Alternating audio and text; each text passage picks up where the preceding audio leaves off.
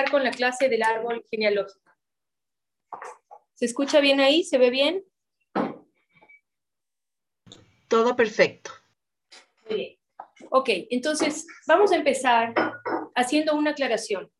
Esta es la clase del árbol genealógico para Fundación Cabal Ecuador, próximos a Yom Kippur, año 5782-2021. Lo primero es que yo no soy un coach sistémico. Hay gente especializada en explicar cómo funcionan los árboles genealógicos. Tampoco soy una consteladora familiar. Lo que voy a compartir aquí y ahora es mi experiencia con la suma de la Kabbalah y lo que yo he podido leer en libros y ver en distintos videos. Pero ¿por qué es importante esto? Porque todo conocimiento al cual nosotros tenemos acceso debe ser implementado en nuestra vida. Si nosotros estamos solamente leyendo libros, estamos solamente viendo videos y clases y no estamos lográndolo bajar a nuestra vida, no estamos haciendo nada, estamos perdiendo el tiempo. Mejor hagan ejercicio o duerman o conversen con sus parejas o conversen con sus hijos, que es mucho más productivo que leer o ver un curso. Entonces, esto que voy a compartir es solamente información de estas ramas de conocimiento aliadas a lo que yo entiendo de la cábala. ¿Sí? ¿Y por qué creo que es importante? Porque sencillamente, cuando nosotros pensamos en términos de nuestro tikkun, ya sabemos que tikkun, es la corrección que viene a hacer nuestra alma. Cuando pensamos en términos de tikkun, pensamos en qué? En ley de causa y efecto. Lo clásico, ¿cierto? Ya hablamos de su momento, yo causo todo lo que me ocurre. Pensamos en ley de causa y efecto. ¿Qué hice? ¿Qué pasó? ¿Qué semilla puse? ¿Qué efecto voy a tener? Ya lo sabemos. Pensamos en ley de afinidad de forma. Esta persona está en mi vida porque yo estoy de alguna manera en un plano muy profundo, vibrando en la misma frecuencia que esta persona. Pensamos en ley del pan de la vergüenza. Tengo que restaurar la energía que tomé sin la ganado. Pensamos en todo eso. Pero todo este pensamiento es un pensamiento como individuos. Y si nosotros entendemos que, por ejemplo, en el ADN físico de una persona, que nacemos con un ADN físico y ya sabemos que nacemos con un ADN espiritual, todo esto lo explicamos en los niveles 1 y 2 de Cábala. Si en el ADN físico nosotros recibimos la información y lo damos por hecho de que si tengo un padre diabético, un padre hipertenso, existe dentro de mí una predisposición real, porque lo damos por hecho, a que esto ocurra. Entonces me cuido, hago ejercicio, soy más consciente de cómo llevo mi vida de salud para no desarrollar aquello que está en mi ADN físico. ¿Por qué entonces pensamos que el tikkun o la corrección es individual? ¿Por qué no somos capaces de vernos como lo que somos realmente? La suma de un canal, una vasija, que tuvo acá un canal, con una vasija, con un canal, con una vasija, con un canal, con una vasija, y así infinitamente hacia arriba. ¿Por qué no somos capaces de vernos como eso? porque sencillamente estamos operando desde el 1%, que es la lógica racional, el conocimiento, el neocortex, y desde ese lugar lo único que podemos hacer es una visión tan estrecha como verlo a través de este tubo. Suponiendo que el vaso es un tubo, si yo veo solamente desde el 1%, estoy haciendo esto. Y eso es lo que hacemos en nuestra vida. ¿Qué es lo que tenemos que empezar a hacer? A vernos como parte de un todo. Hay un árbol genealógico detrás nuestro que incluye las tres columnas del árbol de la vida.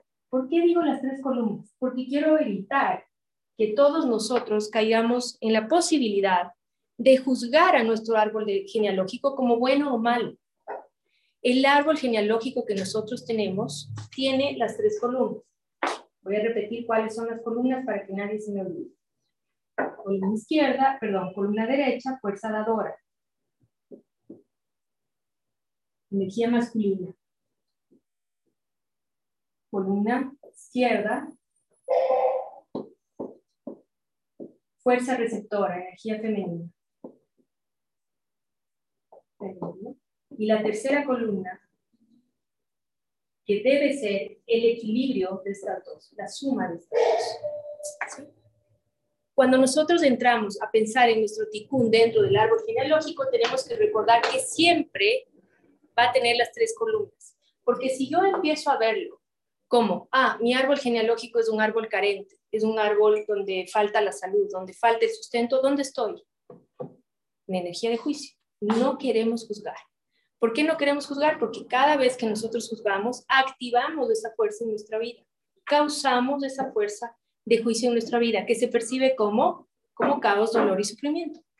Así se percibe. Cuando no hay equilibrio en el árbol de la vida y en cómo recibimos nosotros la fuerza vital del universo, cuando no hay equilibrio, ¿cuál es el resultado? Caos, fragmentación, dolor, angustia y desesperación.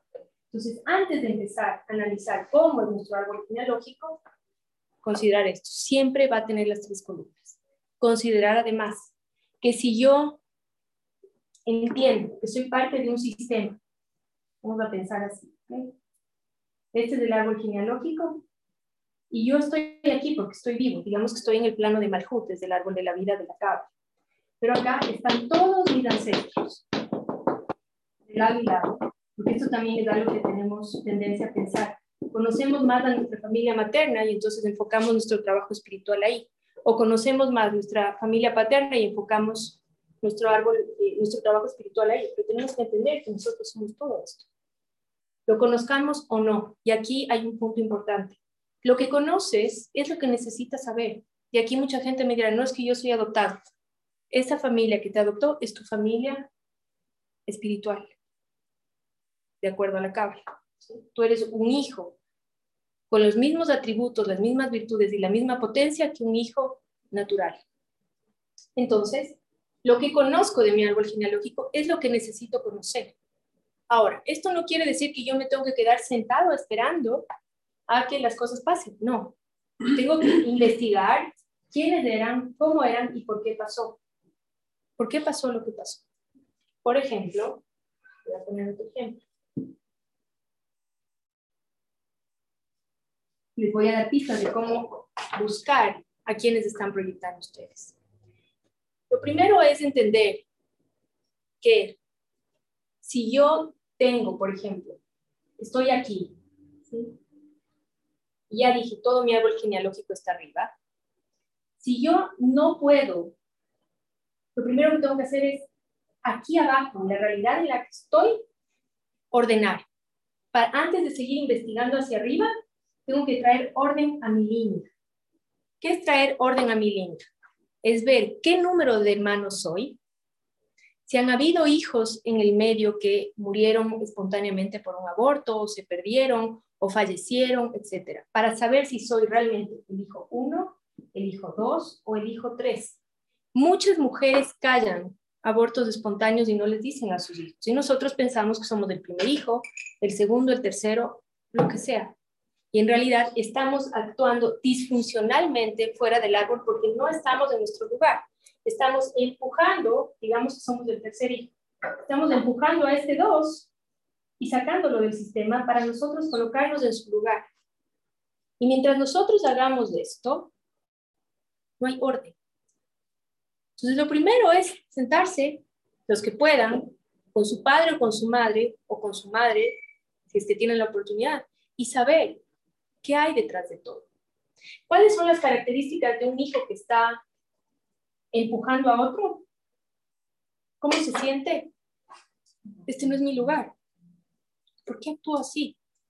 No entiendo. Así se manifiesta emocionalmente, psíquicamente, espiritualmente cuando un hijo está ocupando el lugar de otro por desconocimiento. Así se percibe. ¿Qué, carajos hago? No entiendo lo que me pasa. Esto que estoy haciendo no, no me representa. Y claro que se va a adaptar, porque la, la, la maravilla del ser humano es esa grandiosa capacidad de adaptarse a cualquier escenario se va a adaptar. Pero yo conozco personas que, por ejemplo, eh, tienen salud, tienen dinero, tienen hijos y aún así sienten que esto no es lo mío. ¿Qué está pasando? ¿Sí? A ese tipo de personas, si hay alguien aquí que esté escuchando eso, les recomiendo que traten de investigar primero si están en la línea correcta del número de hijos, antes de investigar hacia arriba. Es muy importante saber eso. Luego, Cuando nosotros estamos aquí y sabemos que nuestro árbol genealógico, digamos, materno, hay abandono, pongamos, tenemos que saber que eventualmente eso trepa hasta cinco generaciones más arriba, dice la cabra. Dice nuestra Torah que puede ir hasta cinco generaciones más arriba. ¿Qué es lo que ocurre? Cuando es una persona que no tiene conciencia espiritual, eventualmente ese abandono que empezó aquí con una, digamos, había una mujer que su marido murió prematuramente y se sintió desamparada, abandonada. Por poner un ejemplo, antes la esperanza de vida era mucho más baja. O simplemente este hombre la abandonó por otra mujer. Por poner un ejemplo. También hay mujeres que abandonan a hombres. Esto no es ni machismo ni feminismo, porque aquí tenemos un estudiante que está con cara de esto es contra mí. No, también hay mujeres que abandonan a hombres, ¿ok? Pero supongamos eso. Entonces sufre y siente ese vacío y esa pérdida y no tiene las herramientas necesarias para elaborar ese duelo, porque al final es un duelo. Que alguien le abandone a uno es un duelo. Pero digamos que hace 150 años no había terapeutas, no había psicólogos, no había esta facilidad del autoconocimiento ni nada, y ella no pudo procesar eso. Y tiene hijos. Tiene dos hijos. Estos dos hijos llegan con la huella de abandono. Y estos dos hijos, si no lo trabajan y si no se hacen cargo, va permeando el abandono hacia abajo. ¿Y cómo va permeando el abandono? No solamente en sensación y en sentimiento de carencia y de vacío, sino en repetición de patrones. ¿Cómo se repiten los patrones? A ella se le murió, ¿no es cierto? Aquí hay un hijo varón. Este hijo varón no sabe por qué y no entiende por qué, pero no es feliz con su mujer y la deja el hijo del abandonado, la deja. ¿Por qué? Porque los árboles genealógicos de nuestras parejas se asocian con nosotros para hacer el trabajo espiritual. Voy a repetir porque sé que es complejo. Si yo recibo una huella de abandono, puede ser que yo abandone o puede ser que yo me sienta abandonado. Cualquiera de los dos escenarios se van a presentar en mi vida si es que no está trabajado. Ahora, yo instintivamente voy a encontrar a una persona que necesite ser abandonada. Afinidad de forma, ya hablamos en su momento cuando empecé a explicar esto. Voy a buscar desde la psique, desde el 99%, desde lo oculto, una persona que necesite ser abandonada para aprender que nunca está sola, para aprender a pararse por sus propios pies y salir adelante, para aprender a sanar y a saber que está completa con o sin pareja. Todo eso es del abandono, las lecciones de abandono. Entonces, el varón este le deja a su esposa. Nuestros árboles genealógicos de nuestras parejas se encuentran a nivel psíquico y a nivel del 99% para ayudarnos a sanar todo el árbol de la vida. Entonces, cuando ustedes buscan patrones, lo que está pasando mucho, cuando ustedes buscan patrones de sanación espiritual dentro del árbol, no es que yo soy una mujer soltera y mi abuelita es una mujer soltera y mi tía es una mujer soltera, no va a ser tan claro. Ojalá sea así de claro. Hay árboles, árboles genealógicos que sí muestran así de claro, pero no necesariamente va a ser así de claro. El fondo va a ser el abandono, pero la manifestación en el 1% puede presentarse de mil maneras diferentes. No necesariamente como a esta primera mujer a quien se le murió su esposo. Lo que se replica es el sentimiento, la emoción, ¿Y cómo se, cómo se siente acá? Yo puedo tener pareja y aún así sentirme vacío. Sentir que no hay conexión, que no hay complicidad, que no hay ese vínculo que le sostiene a la pareja internamente y profundamente. Entonces, empiezo a sentir insatisfacción, no sé qué me pasa, estamos creciendo de distintas maneras, que sí pasa también, uno crece más rápido que otro, no tenemos nada en común, yo no siento que estoy conectada a esta persona. Y puede ser que esta sea tu pareja ideal y lo estás viendo con estos lentes. No lo estás viendo con el lente real. Puede ser que tu pareja venga quizás a ayudarte a sanar el abandono, o puede que no.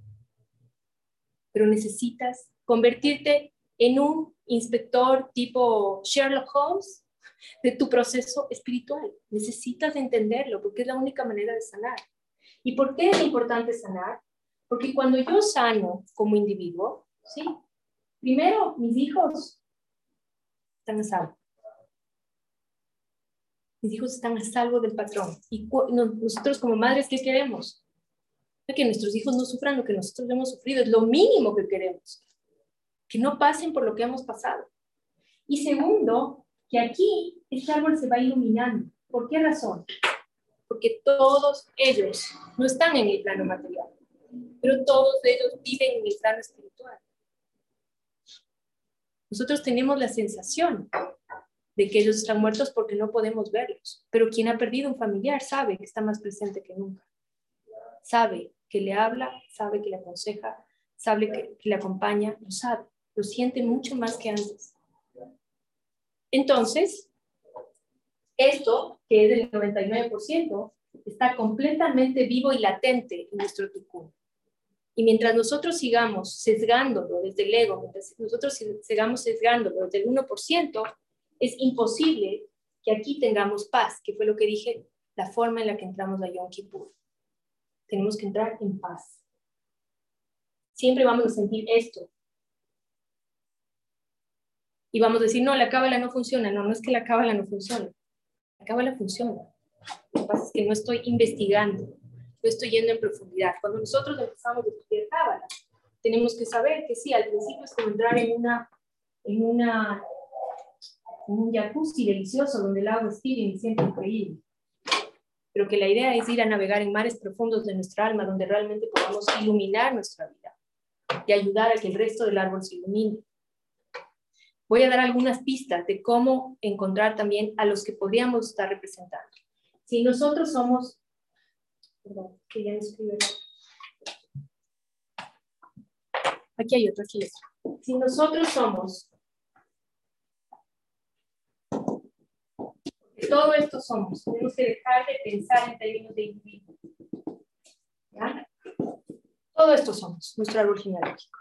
Si nosotros somos todo esto, ¿ok?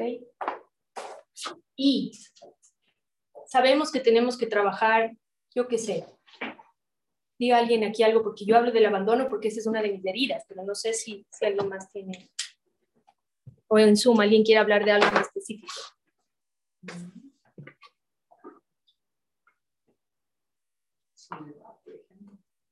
Soledad es como el fruto del abandono, Bueno, vamos a seguir hablando. No quiere decir, ¿sí? Que si yo estoy aquí sintiendo abandono, soledad, que dijo alguien aquí, que es el fruto de sentirse abandonado. Miedos, miedos. Miedo. Incomprensibles. Bueno, el miedo es parte del tikkun olam, ¿no? El miedo es parte del tikkun olam. Es decir, toda la humanidad tiene que corregir el miedo. Porque el momento en que hubo el simsum, la separación de la luz con la vasija generó ese vacío que nos hizo tener miedo a todos y es lo que nos hace sentirnos desconectados del universo. Pero en realidad estamos permanentemente conectados, entonces eso es parte del tikkun Todos tenemos miedo a distintas cosas. Pero en el fondo es el miedo a sentirnos vacíos. Una consulta, eh, los temas de sustento, por ejemplo. Ajá. Los temas de sustento, ok. Vamos a ir a los temas de sustento. Si yo estoy aquí, por ejemplo, y hablé de una cadena perpendicular donde digamos, la tatarabuela, la abuela, la bisabuela, la abuela, todos hablaron del abandono en distintos patrones. Esto no siempre se da de una manera tan lineal. ¿Qué quiere decir tan lineal? Que no necesariamente en todas las generaciones se va a presentar el mismo trabajo. Pero sí puede ser que mi tatarabuelo esté aquí y tenga un problema de sustento. Se salta una o dos generaciones, viene prosperidad y de pronto aquí, ¡pac! otra vez. Se salta una generación, ¡pac! cae acá. Eso también pasa. Entonces, no siempre tiene que ver en una línea eh, completa. A veces va haciendo estos saltos, dependiendo de qué, dependiendo del proceso espiritual que escogió cada alma antes de venir acá. Entonces, por ejemplo, una alma puede decir, sí, yo estoy preparado para entender que el sustento es mucho más que el dinero. Me hago cargo de ese paquete. Pero uno dice aquí, no, yo con eso no puedo. Entonces se va saltando generacionalmente. No necesariamente va de una a otra, de una a otra, de una a otra, de una a otra. Cuando va de una a otra, de una a otra, de una a otra, es mucho más fácil verlo. Porque hay, la información es más cercana. Pero hay una cosa importante que aprendí, o sea, que entendí ahora en Rosa Shanak, el sustento no tiene que ver solo con el tema material, el tema económico. El sustento es, viene de la, del sostén, de la fuerza que nos sostiene físicamente, de la fuerza vital, de la energía vital que me hace ponerme de pie todos los días y tener ideas. Eso es sustento. De la fuerza vital que me permite tener salud. de la fuerza vital que me permite tener deseo espiritual por conectar. Eso es sustento. El dinero es una vasija, no es la luz. Y eso ya lo hemos hablado infinitas veces. Pati, si corregimos nuestra parte, contribuimos a, con ambas familias, ayudamos a corregir el árbol sí, de la vida. ayudamos a corregir los dos árboles porque son árboles que son complementarios. Se van uniendo. Cuando nosotros nos casamos, por eso es chistoso, porque uno piensa que se casa la pareja y es delicioso pues se encuentra con todos los cupos del árbol genealógico y uno, y esto, esto no me esperaba. Claro, porque se juntan los cucos y entonces ahí vemos un monstruo delante de nosotros y decimos, ¿y esto de dónde salió? ¿No? Así funciona. Ok, entonces, las almas pueden irse saltando de generación en generación porque hay unas que deciden tomar el trabajo espiritual y otras que deciden no hacerlo y toman otra parte del trabajo espiritual del árbol, porque no hay un árbol que tenga un solo trabajo espiritual. Todos tenemos tres por lo menos, dinero, salud y relaciones, en distintos momentos, en distintas etapas, pero tres seguro tenemos. Todos los demás son como derivados de esos tres, salud, dinero y relaciones. Ahora, ¿cómo voy a encontrar yo una pista que me diga dónde está la semilla de esto que estoy viviendo? ¿Cómo voy a encontrar? Primero, nombre. Tengo el nombre de mi papá, de mi mamá, de mi tía, de mi abuelito, de mi sé qué. Primero, Shem, Shemot, de Shama, Alma. Nombre. Segundo, fecha de nacimiento. Sí, las fechas. Fecha de defunción. Estos son como, digamos, la punta del ovillo que podemos tomar para empezar a desarrollar y ver de dónde viene la corrección que estoy asumiendo, el ticún que estoy llevando, parecido físico.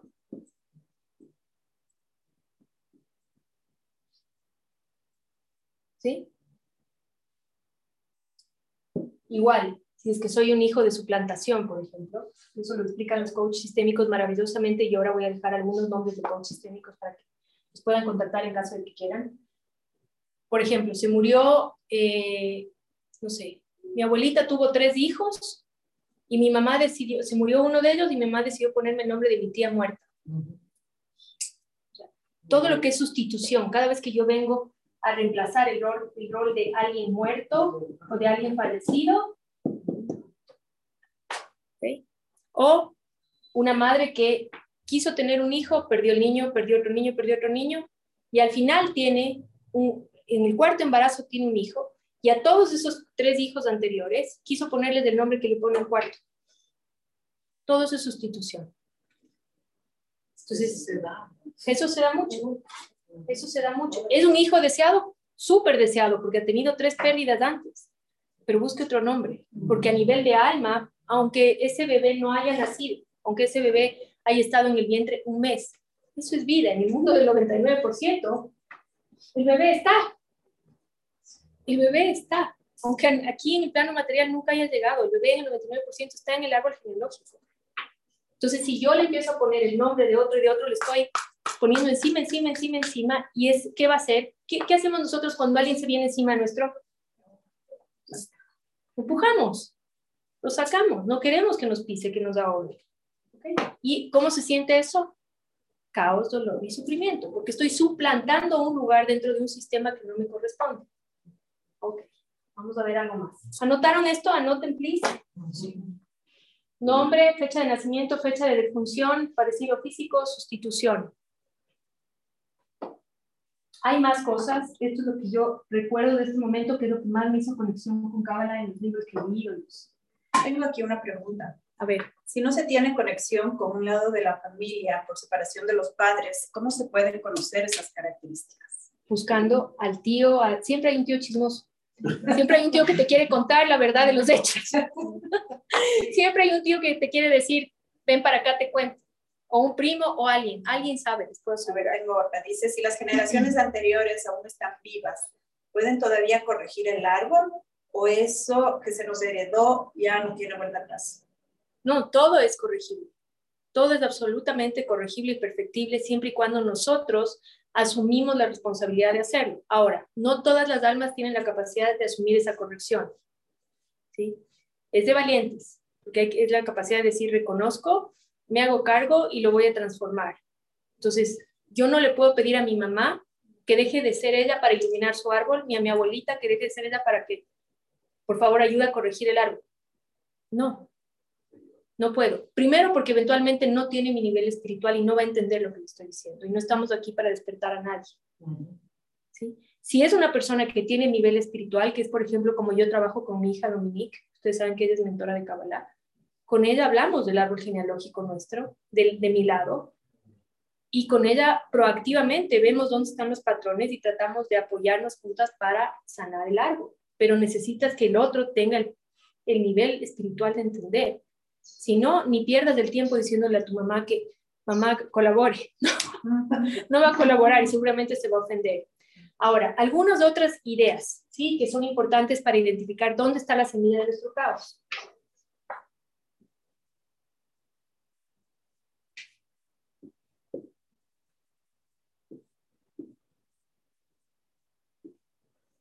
¿Se ve? 1, 2, 3, 4, 5, 6, 7, 8, 9, 10, 12. Son los meses.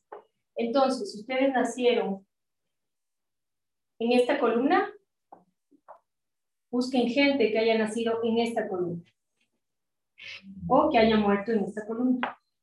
Enero, abril, esto es julio, ¿no? Julio, octubre. Y cuando se van a dar cuenta, resulta que sí, mi mamá nació aquí, mi papá nació acá, mi hermano nació aquí. Van a ver todo el entramado de, las, de los árboles cuando empiecen a hacer este ejercicio. Estos son enero, febrero, marzo, abril, mayo, junio, julio, agosto, septiembre, octubre, noviembre, diciembre. Hay que dividirlo en tres columnas. ¿Sí? Si ustedes tienen, si ustedes nacieron en enero y hay un padre que nació en abril, aquí hay una conexión. Si ustedes tienen uno, no sé, ustedes nacieron en, en por ejemplo, yo nací en julio y tengo un padre que nació en marzo. Si tú naciste en julio, quiere decir que fuiste procreado en octubre. ¿Quién nació en octubre? Mi hermano. Más arriba. Porque ya estamos en la, la, primera parte era traer orden sabiendo qué número de hermanos son. Ahora estamos viendo hacia arriba en el lado. Investigar quién nació en octubre. ¿Sí? Entonces, no necesariamente los que nacieron solamente en julio. Por eso están alineados así, porque el 1, el 4, el 7 y el 10 tienen conexión. El 2, el 5, el 8 y el 11 tienen conexión. El 3, el 6, el 9 y el 12 tienen conexión. En verticalidad, nunca en horizontal. Por eso estoy armando las columnas así. Y es interesante porque nuevamente volvemos al número 3, Pati, tres columnas del árbol de la vida. Pati, una cosa, para las personas que van a escuchar el audio, ¿puedes indicarles qué números de eh, los números que están en cada columna? Sí. Porque no van a verlos. Ok, hemos escrito en el pizarrón el número 1, 2, 3, debajo del 1 el 4, debajo del 2 el 5, debajo del 3 el 6, debajo del 4 el 7, debajo del 5 el 8, debajo del 6 el 9, debajo del 7 el 10, debajo del 8 el 11, debajo del 9 el 12, y así hemos formado tres columnas verticales que nos dan como resultado lo siguiente. Primera columna vertical, meses 1, 4, 7 y 10, segunda columna vertical, meses 2, 5, 8 y 11, tercera columna vertical, meses 3, 6, 9 y 2. Cuando nosotros tenemos a una persona, si nosotros nacimos, por ejemplo, en enero y hay alguien que nació dentro de la columna del 1, el 4, el 7 y el 10, hay una relación, hay una pista ahí para investigar y tratar de saber quién es, qué hizo y qué pasó. Hasta aquí, ¿alguna pregunta? Porque voy a borrar la tabla.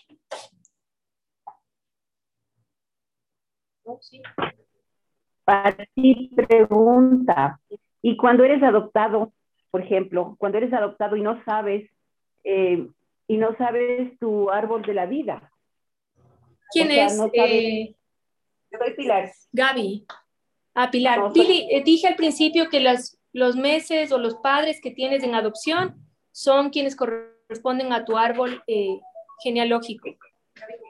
Sí, es eh, en, en, este caso, por ejemplo, ¿cómo puedes saber qué número de, de hijo eres?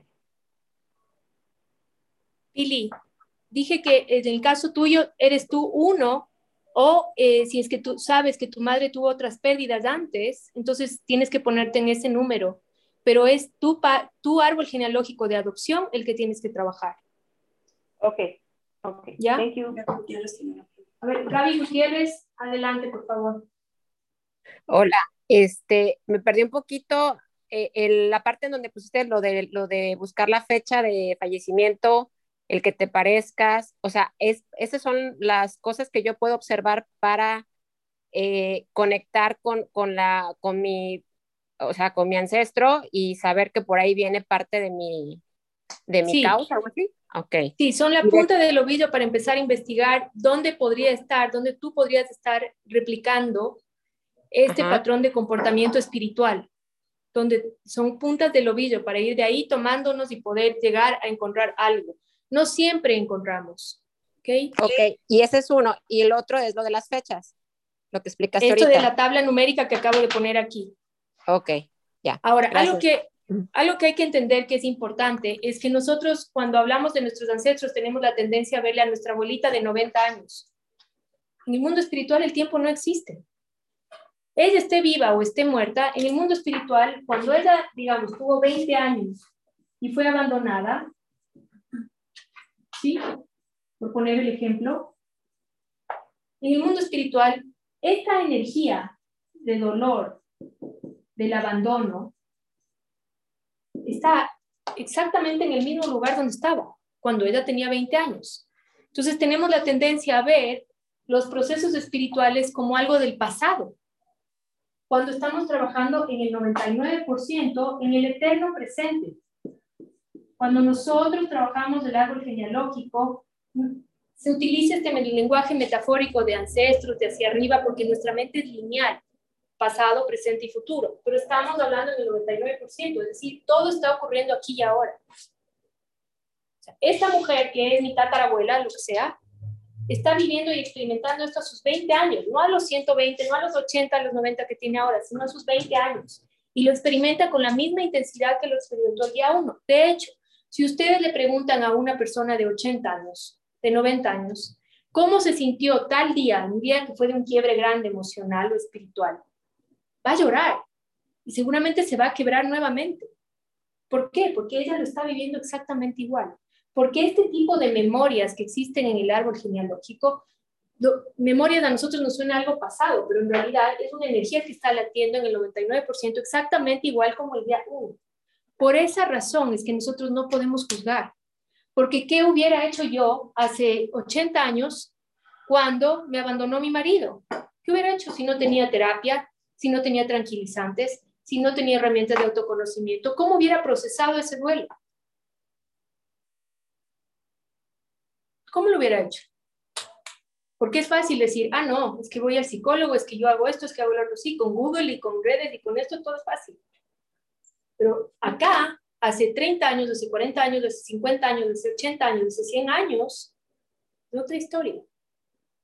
Y esto es lo más importante. Esto es la conexión con Yom Kippur. Con esto finalizamos y damos un espacio para preguntas.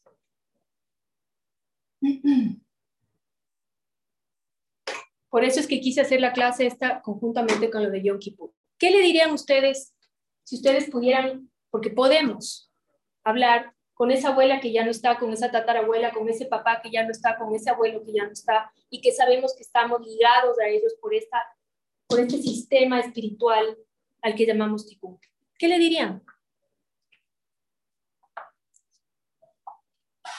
Y no me digan te perdono porque cierro la clase. Gracias, porque al final hizo lo que pudo. ¿Me permiten?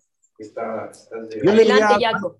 Gracias. Yo le diría lo primero, eh, gracias. Gracias. Gracias Ok, por pero- esta prueba que me permite corregir.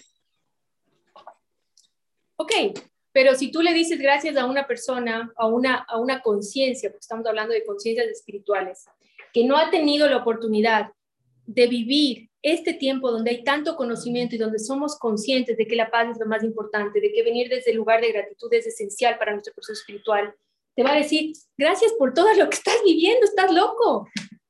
¿No crees que te diría eso? ¿En serio me estás agradeciendo? Claro, Porque seguramente. me nosotros diría, lo pero- vemos desde un lugar de conciencia, siglo XXI, año 2021, Kabbalah, Ayurveda, yoga, todo lo que sabemos. Pero acá, hace 80 o hace 100 años, ¿cómo era su Claro. nivel de conciencia? No había ese nivel de conciencia, pero si le explicas, le dices gracias por esto, está pasando esto, esto, esto, esto, otro. Ahora te pido tu apoyo porque vamos a des- desatar este nudo. Ok, el gracias es para nosotros, el agradecimiento es para nosotros porque ellos en su nivel de conciencia y de vibración energética en el cosmos quizás no lo entiendan, ¿sí? Entonces hay que tratar de pararse en los zapatos de ese abuelo, de ese padre, de ese tatarabuelo, de ese bisabuelo, de, ese- de esa persona, de esa realidad física en la que él experimentó esa realidad metafísica, esa realidad emocional, esa realidad espiritual que lo marcó a tal punto donde se permeó en el árbol. ¿Ok? Entonces el gracias es más bien para nosotros, sentimiento de agradecimiento de, wow, qué increíble la cábala me ha mostrado todo esto y qué increíble que puedo meditar y conectar con mis ancestros y agradecerles hablar. Ok, está cool eso, pero es más para nosotros.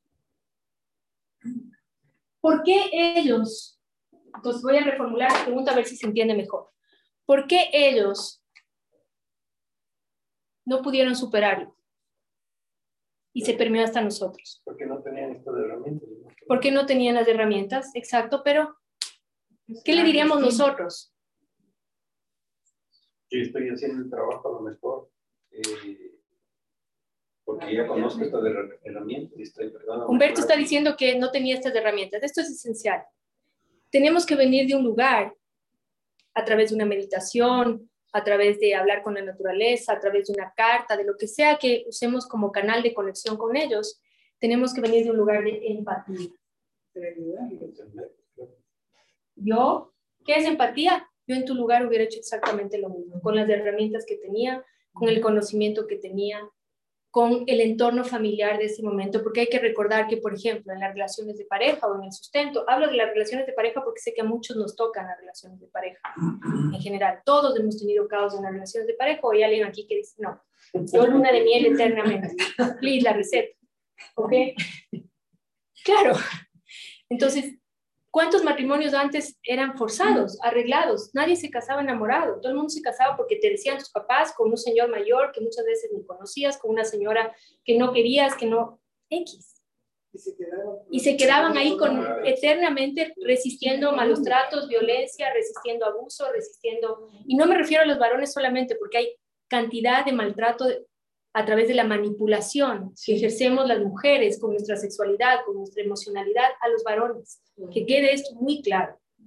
No es que los varones son los agresivos, las mujeres somos tremendamente agresivas con la manipulación y la sexualidad, cuando no hay esa conciencia espiritual. La sexualidad con los hijos. Claro, exacto. Entonces, nosotros cuando creamos empatía con lo que ese ser que está dentro de nuestro sistema de ticún familiar hizo, con todo lo que aceptó, con todo lo que vivió y experimentó sin juzgarlo, y le decimos, con las herramientas que tú tenías en ese momento, yo hubiera hecho exactamente lo mismo. Porque hay que aguantarse la presión social que había en ese momento, la presión familiar, la falta de educación, la religiosidad que pesaba sobre cada una de las decisiones del ser humano en ese momento. Hay que lidiar con todo eso. Y entonces uno puede decir, wow, o sea, con razón esto se permeó. ¿Sí? Entonces vengo de un lugar de empatía, porque cuando yo vengo de este lugar de empatía, en la meditación, en, el- en la carta, en lo que sea, ¿cómo recibe mi ancestro eso? Ven, gracias. Él nos agradece. Gracias porque tú estás ayudándome a sanar a mí todo este dolor que sentí que no pude procesar. Y no quiere decir que nosotros tenemos que hacernos responsables de lo de, lo de ellos. Ellos son responsables de ellos. Pero sí quiere decir que si nosotros conocemos Cábala o estamos escuchando esto por casualidad, es porque nosotros tenemos la perfecta capacidad de vivir diferente, porque tenemos las herramientas y de ayudar a que ellos se perdonen. Porque el mayor dolor es no perdonarse a uno mismo. Y esta es la conexión con Yom Kippur. Aquí tengo una pregunta. Y en el caso de los que no tenemos hijos, ¿a quién afecta? A los lados, sobrinos, hermanos, a los lados. Dice, El tema engaño. Es relaciones de engaño. La corrección está por relaciones. Pero entonces, ¿qué es lo que hacemos? Les decimos, yo hubiera hecho lo mismo, perdónate, porque hiciste lo mejor que podías hacer en ese momento con lo que tenías. Temas de sustento igual. Temas de sustento ya lo explicamos acá. El sustento no es solamente el dinero y hay infinitos cursos de sustento y dinero. Pero lo más importante es decirles, perdónate, porque hiciste lo mejor que podías hacer con lo que tenías. Tengo una última pregunta de Domi. Dice, si hay muchos patrones de enfermedades físicas o psicológicas, ¿se pueden sanar al sanar nosotros? Es una excelente pregunta. Ya lo dije, no podemos hacernos responsables de sanar los procesos espirituales de ellos, pero lo que sí estamos haciendo con este ejercicio es que nosotros detenemos el proceso. En nuestro nivel de conciencia, en nuestra vida, cuando nosotros hacemos este ejercicio, conocemos, ayudamos a que el árbol se perdone, creamos empatía dentro del árbol, lo que hacemos es frenar el proceso, detenerlo hacia nuestra vida y hacia la vida de quienes vienen bajo nosotros. Pero cuando hay, por ejemplo, eh, asociado a la familia, a la salud que viene de la familia, cuando hay enfermedades mentales, etcétera, yo no puedo curar el cuerpo del otro porque no es mi vasija, porque el cuerpo es una vasija. Sí puedo compartirle conocimiento, sí puedo apoyarle, sí puedo crear empatía, pero la vasija, el contenedor de, la fuerza vital a la, que, a la que llamamos luz, en este mundo material está separado. No podemos nosotros entrar a un cuerpo o a una mente porque ahí no hay libre albedrío. ¿Dónde está el trabajo espiritual de la persona? Lo que sí podemos es detener el proceso. Bueno, muchísimas gracias a quienes se unieron a esta clase. Preguntas, hasta que elaboren las preguntas voy a estar cinco minutos con María Ángel que está aquí y seguimos.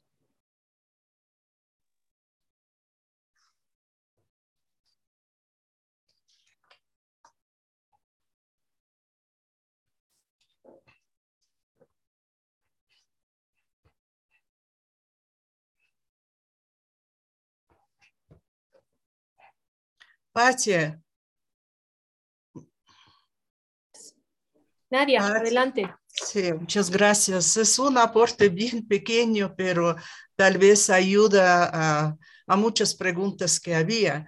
Ah, voy a hablar un poco sobre parte astrológica, como tú pusiste esta fecha que necesita, porque uh, en el momento cuando tú haces carta astral, tú tienes ah, ah, un sello astrológico. Este astrológico tiene su fuerza, fuerza en uh, fuerza, por ejemplo, en fuego. Si es fuerza en fuego, tiene linaje masculino. Tú sabes ir a qué columna que tú enseñaste. Tú puedes ver qué tienes en ti, que eres enojado o tienes mucha ira o algunos, uh, tienes algunas implicaciones, más que todo también en el salud, que uno se podría decir qué me pasa porque tengo problemas de hígado o tengo problemas de corazón. Uh, por ejemplo, la fuerza de tierra es uh, linaje femenino, más, por ejemplo, de abuelas. Tú puedes buscar qué, qué, uh, por qué tengo esta sensación en el cuerpo uh, de autoridad uh, como más femenina o tienes un dolor y también alguien hablaba de soledad, por ejemplo. Uh, también hay, hay otras fuerzas, que fuerza, por ejemplo, de aire. Eso es nuestras memorias intelectuales, mentales, y es, se sientan como algunas veces como ovejas negras y es ah, parte de bisabuelas, dicen. Ya, y uh, pueden tener aquí también algunos, uh, algunos problemas hasta de suicidios. Por ejemplo, dice, ¿por qué tengo ello? Eso si sale de bisabuelo, puede hacer una búsqueda. Uh, si tú tienes el sello, la fuerza de agua, sabemos agua es sentimiento. Este sí, también linaje de mujeres, pueden ser madres, abuelos, y uh, también puede hablar de todas mujeres en la familia, eso también puede hacer una, una ayuda en la, en la búsqueda, siempre con, con la fuerza de agua tienes o mucha tristeza o mucha alegría, puede tener también depresiones, algunas manías. Esto sí podría ayudar buscando quién, quién está en esta línea de cinco generaciones. Eso es todo, Gracias. Bravo. Excelente, excelente, Nadia, como siempre. Bueno, les voy a... ¿Hay alguna otra pregunta? Sí. A ver. Una forma de detectar una relación con un antepasado puede ser porque hay algún fuerte parecido físico. Sí, dije que también el parecido físico es una de las pistas. Dice, de algunos familiares, ni el tío chismoso sabe bien qué pasó. Aún así, con pocos datos que obtengamos cortos o no, con estos podemos trabajar. Claro, acuérdense que lo que se les es revelado es lo que se necesita saber en el momento en que se necesita saber. Si nosotros necesitamos más, vendrán sueños, aparecerá un primo, aparecerá un documento, una foto, algo que nos muestre. ¿sí? Pero es importante tener el deseo, porque el deseo es la vasija que atrae a que esa información llegue. Entonces tengo que desear conocer, tengo que hacer preguntas. ¿Qué dicen los cabalistas? Hacer preguntas. Por eso durante toda esta conversación yo les he hecho preguntas, porque las preguntas crean la vasija para que la luz se deposite. ¿Algo más? ¿No? Ok. Voy a... Es interesante esto porque a veces pensamos que sí, nuestro árbol genealógico es tan grande y tenemos que investigar y a veces no sabemos y a veces no tenemos información suficiente, perdón. Pero es tan sencillo como ver a tu padre o a tu madre, verlos, sin juicio, solamente observar.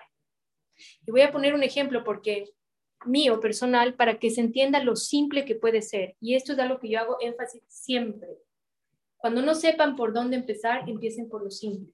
Cuando no sepan para dónde agarrar, agarren lo simple. Mientras más caótica es la situación, más simpleza. Voy a poner el ejemplo. Para muchos, muchos creen que el ticún con el sustento es no tener dinero. Esos creen muchos. Y sí, en parte de eso. Pero no solamente de eso. Es mucho más cómo me relaciono yo con el dinero. Es una relación. ¿Es mi amigo, es mi enemigo o, o es X? El sustento es una relación. ¿Cómo me relaciono yo con esa energía? Y esto tiene muchísima información dentro del árbol genealógico. Lo que más tenemos a la mano, lo que más conocemos, nuestro padre y nuestra madre. Ejemplo, yo tengo sustento, a mí no me falta nada, gracias a Dios, yo vivo en abundancia. Pero mi relación con el dinero es pésima. Patricia Jurado, mi relación con el dinero es pésima. ¿Me falta dinero? No. Pero no quiere decir que mi relación sea saludable. Y voy a decir por qué. Uno, para tener una buena relación con el dinero, lo primero es entender, con el sustento, perdón, lo primero es entender que no es solo dinero, que eso es lo que a mí me salva. Mi entendimiento del sustento es uno, no es dinero, es todo lo que me sostiene. Dos, no me pertenece. Esto es lo que a mí me ayuda con mi, con mi pésima relación con Dios. Tres, hay para todos.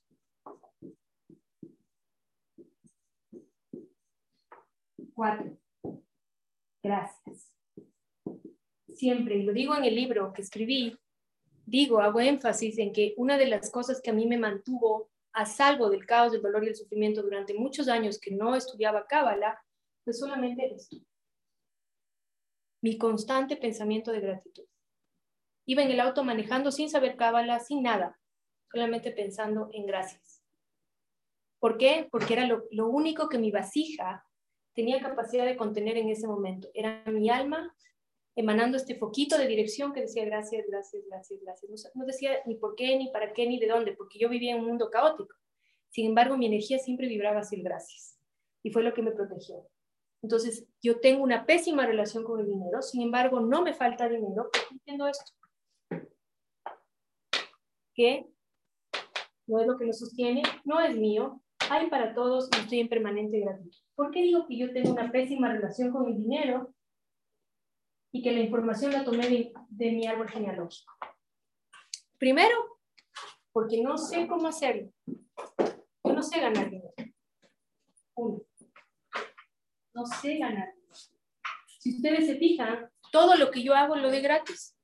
¿Se han fijado alguna vez? Cuando a mí me preguntan y me dicen, ¿cómo puede ser que no le des un valor a tus clases, al conocimiento que compartes, etcétera? No encuentro la forma de darle valor. ¿Sabes por qué dices? Te da miedo cobrar o algo así. Tengo una, a eso voy, tengo una gran dificultad para, para ganar dinero porque no sé darle un valor, no sé cobrar. Mi padre, médico, al 80% de sus pacientes no les cobraba. No les cobraba, ¿por qué? Porque decía que la salud no tiene precio. Con eso me crié yo. Entonces, yo no soy capaz de ponerle un, precio a lo que hago. No soy capaz. Porque siento que es espiritualidad y que es Kabbalah y que cómo yo le voy a asignar un precio a lo que es sin precio, porque en realidad ese es mi sentimiento, es mi entendimiento de la Kabbalah. Sin embargo, es mi tiempo, mis recursos, es todo lo que he invertido en cursos, en viajes, en libros, en todo, que tiene un costo. Y que yo debería poder asignarle un valor, X, lo que sea, pero debería poder tener esa facilidad. No, no la tengo. Primero. Segundo, ya vieron de dónde viene, ¿no? De mi papá. Entonces no se vayan tan lejos ni se estresen porque no saben quién es el abuelo ni el tatarabuelo. No, su papá y en su mamá tienen información power para hacer trabajo toda la vida. ¿Ok? Dos, no sé ahorrar. No sé, no sé tener organización. Como siempre pienso que hay suficiente para todos y que nunca me va a faltar, no tengo idea de lo que es ahorrar. ¿Y saben lo que eso significa en una relación con el dinero? Pésimo. ¿Por qué? Porque si yo gano 20 mil dólares por mes y gasto 25 mil, no soy abundante, no soy próspero. No sé ahorrar. ¿Qué decía mi papá cuando yo era niña? ¿Para qué ahorrar? Hay que vivir. Con esto me, me yo. ¿Y cuando me acabo de dar cuenta de todo esto que les estoy compartiendo? 2021 en el verano, un día sentada en, el balcón meditando, ¡pum! Ta, ta, ta, ta. La luz me reveló lo que yo tenía que ver. Uno avanza en el camino espiritual y tiene la tendencia a pensar, wow, todo lo que he transformado. Pero si estamos aquí es porque hay mucho más por transformar y yo no entendía cómo, teniendo dinero, uno puede tener una pésima relación con el dinero. Voy a poner otro ejemplo. No sé ahorrar, no, no sé administrar. Entonces lo que entra sale, porque yo no, no registro una organización con esta fuerza. Tres. Cada vez que mi papá tenía eh, plata en las manos, lávense las manos, el dinero sucio. Lávense las manos, el dinero sucio. Y yo me he dado cuenta, empiecen a tomar en cuenta cómo actúa el cuerpo en relación a estas creencias limitantes. Cada vez que alguien me da a mí un billete, lo único que quiero es soltarlo. Guardarlo, soltarlo, porque me da ansiedad de que es sucio y que me está contaminando. Ahora les echamos alcohol y aún así yo lo agarro así y lo meto así como. Yo, yo abro mi cartera y pónganme ahí. ¿Entienden? Sí. Entonces, lávense las manos que el dinero es sucio. Mi papá es médico, obviamente él tenía las manos impecables. Todo esto, yo no le pedí a la luz que me muestre porque yo no sabía. Porque uno piensa que si no le falta es porque está todo bien. Una pregunta. Ya, dame un segundo, voy a terminar con esto. Cuatro. Dije en un inicio que yo tenía la herida del abandono, ¿no? Y cuando ocurrió esta herida, cuando sufrió esta herida, una de las cosas que se afectó en mi casa fue el sustento, fue el dinero. De pronto de tener, hablo de cuando era adolescente, de tener todo, pasamos a que ahí había, había escasez, había alimentación, nos faltaba esto, el otro, porque hubo un quiebre familiar importante y eso trae emociones que afectan al sustento. Cuando nosotros hablamos de sustento, tenemos que verlo como parte de un todo, de un sistema donde si mis relaciones están mal, si mis relaciones con mi madre están mal, con mi padre están mal, si no he perdonado, si no estoy lo resuelto, se va a afectar el sustento. Créanlo. Una silla de tres patas. Es una silla de tres patas, exactamente, lo que necesitamos. Entonces, una de las cosas que yo tengo es adicción, se habrán dado muchos cuenta, a la ropa y a los zapatos. Muchos se habrán dado cuenta. Se nota, ¿no? Entonces, el dinero, el sustento se puede ir por aquí, por ríos, porque no tengo límite. No tengo límite. Puedo tener X cantidad de pares de zapatos que siempre siento que necesito más. Y Dominique, con quien es mi hija y con quien trabajamos estos procesos del árbol genealógico, me dijo, ¿por qué necesitas sentirte arropada? Estás, estás necesitando sentirte arropada y sentir que tienes cómo caminar en la vida. Estás reflejando todo eso aquí. Ya estás arropada, ya tienes lo que necesitas para caminar. Sal de esa idea limitante. ¿Ha sido fácil? No, porque es una adicción. ¿Sí? Pero cada vez que yo siento que necesito, me retoman las palabras de Dominique. Estás arropada, estás cobijada, estás protegida, tienes todo lo que necesitas para caminar. No necesitas nada más. Así se manifiesta en el mundo material todo ese tipo de creencias limitantes. Preguntas. Sin embargo, los cabalistas dicen que hay que gastar todo lo que tengo en mi cuenta, en mi poder. ¿Cómo relaciono esto con el ahorro? No, los cabalistas no dicen eso. Los cabalistas dicen que uno debe tener la absoluta certeza de que no le va a faltar. Los sadikims, que son los santos, los justos, como un ejercicio espiritual de ellos, no se quedan con ninguna moneda al siguiente día porque tienen la absoluta certeza de que el universo les va a poner lo que necesitan. Yo no soy sadikim. ¿Aquí hay alguien sadikim? No. No. Aquí no hay sadikims. Nosotros necesitamos tener la certeza de que tendremos una buena jubilación, de que podremos pagar la universidad de nuestros hijos, de que podremos pagar nuestro seguro de vida, de que podremos renovar el auto. Nosotros necesitamos eso porque por más espirituales que seamos, estamos en este plano material. Y como tal, ser o vivir la Kabbalah en este plano material implica responsabilidad por todo lo que me ocurre, por encima de todas las cosas. Si hay una forma de definir la Kabbalah en pocas palabras, soy la causa. Y eso significa soy responsable de todo lo que ocurre en mi vida. De si tengo el día de mañana para Dios no lo permita el seguro o no. De si tengo el día de mañana para irme de viaje o no. De si tengo para pagar la educación de mi hijo. Eso es ser estudiante de Cábala. Defínanlo en una palabra. Soy responsable de todo lo que ocurre. Punto. Soy la causa. Entonces no somos alikims. Los alikims son otro proceso espiritual. Otra cosa. Hasta el nombre. Sí, es el plural de, es el plural de Sadik. ¿Ok? ¿Alguna otra pregunta? No, no. Y aquellas familias que pierden, familias potentes que han tenido muchísimo dinero y van hasta que llega a tal generación en que... ¿Se escuchó la pregunta? Si no, la repito. Lo voy a repetir para que quede bien para la grabación.